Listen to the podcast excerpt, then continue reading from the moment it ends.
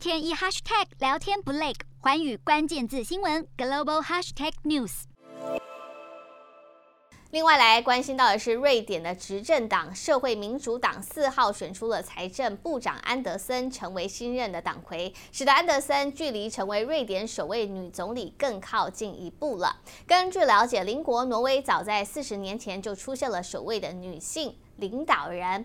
瑞典自称全球性平领袖，且拥有女性主义外交政策，却一直没有跟上脚步。这次安德森若获任总理，将会在性平领袖跨出一大步。而瑞典今年内将面临艰难的预算协商。如果安德森想要在明年九月之后续任，还得扭转当前的民调。